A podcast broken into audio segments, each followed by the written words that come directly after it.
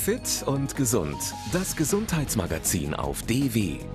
Jede Woche mit einem neuen Expertengespräch.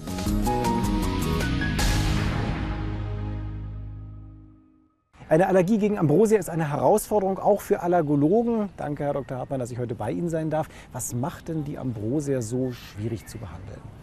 Die Ambrosia macht relativ starke Symptome bei den Patienten und blüht auch über einen langen Zeitraum. Das zieht sich also über Monate manchmal hin, weit in den Herbst und dann leiden die Patienten sehr lange. Also starke Beschwerden über einen langen Zeitraum. Aber wird eine Ambrosia-Allergie anders behandelt als beispielsweise eine Allergie gegen Birkenpollen von so einer Birke, unter der wir gerade stehen? Das Prinzip bleibt sozusagen in etwa gleich. Ähm, die Grundprinzipien in der Allergologie sind eigentlich immer relativ ähnlich, vom Allergen selbst unabhängig. In meiner Hausarztpraxis sehe ich häufig Patienten, die mit Allergien kommen. Und was mir so auffällt, ist, es gibt tatsächlich auch erwachsene und ältere Leute, die ein Leben lang kaum Beschwerden oder gar keine Beschwerden hatten und plötzlich dann später mal eine allergische Beschwerden gegen Pollen bekommen. Ist das üblich und wieso passiert sowas? Also sehr schön, dass Sie das ansprechen, weil tatsächlich sehen wir das in verschiedenen Fachbereichen, äh, dass das zunimmt. Also der Allergologe sieht es eben beim Heuschnupfen klassisch, auch der HNO-Arzt sieht das in seiner Praxis, aber auch der Lungenspezialist sieht das allergische Asthma zunehmen, der Hautarzt sieht die Neurodermitis, die erst relativ spät ausbricht, obwohl man die Veranlagung zu allen drei Erkrankungen seit seiner Zeugung schon hat und relativ spät bricht es aus. Wir wissen darauf keine brauchbare Antwort, warum das so sein könnte. Wie kann man das eigentlich behandeln? Ja, sozusagen die ersten Symptome können Sie auch in der, Ihrer hausärztlichen äh, Praxis behandeln. Und da hat sich wirklich in den letzten Jahren auch viel verbessert für die Patienten.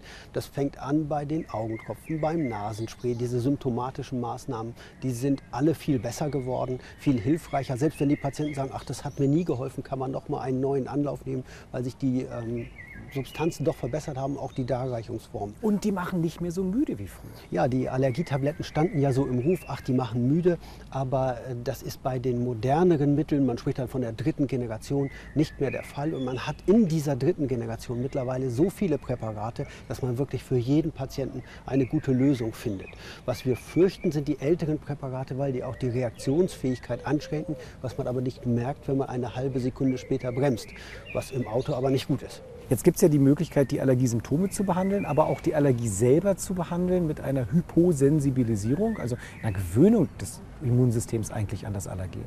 Ja, im Prinzip äh, ist das der Ansatz. Man könnte auch sagen, man trainiert das äh, Immunsystem mit dieser Substanz umzugehen, gegen das es eigentlich allergisch reagiert. Und ähm, das bieten Sie welchen Patienten an? Das muss so ein bisschen wirklich auch, sag ich mal, vorher gut ausgesucht sein. Die Diagnose muss sicher stehen, welches Allergen ist betroffen.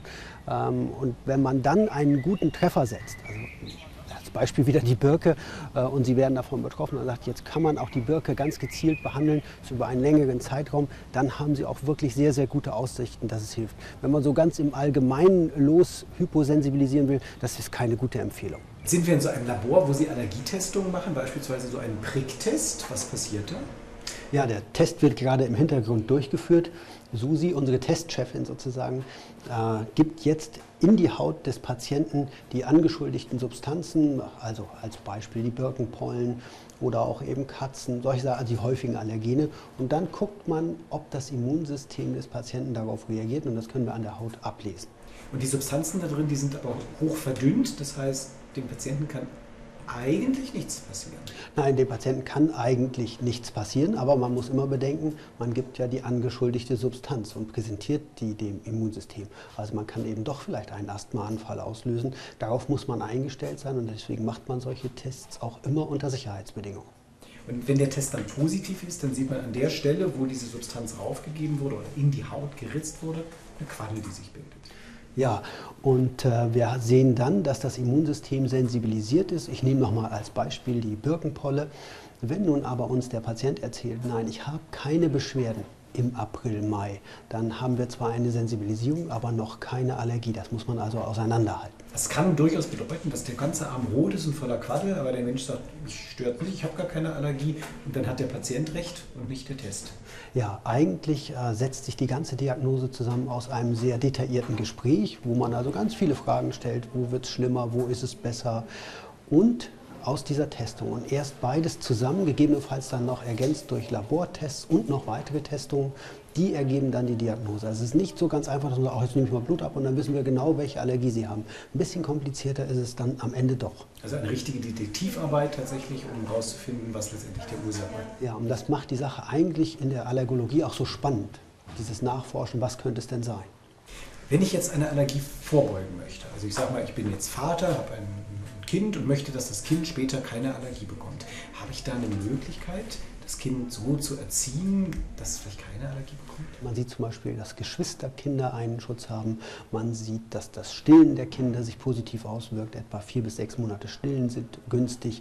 Tierhaltung ist günstig. Weit entfernt Leben von stark befahrenen Straßen ist günstig. Das ist allerdings hier mitten in Berlin auch immer ein bisschen schwierig. Aber könnte das einer der Gründe sein, weshalb Allergien immer häufiger werden, dass also die Welt mehr urbanisiert? Ähm, wir nehmen an, dass es einen Zusammenhang damit gibt, aber genau wissen wir das eigentlich nicht. Einen direkten Zusammenhang mit Umweltschutz können wir so eigentlich nur schwer erkennen.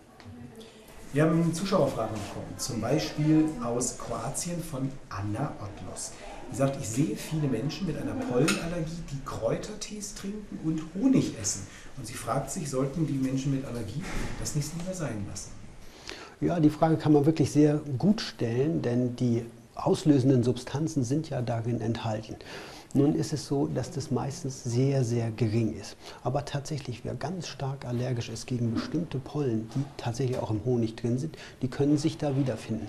In aller Regel dann ja aber zubereitet und deswegen macht es dann weniger aus. Also dieser eine Löffel Honig im heißen Tee macht meist wenig aus. Also wenn man keine Beschwerden hat, darf man es machen. Wenn Beschwerden da sind, sollte man es sein lassen. Danke, Dr. Hartmann, dass ich heute bei Ihnen sein durfte. Und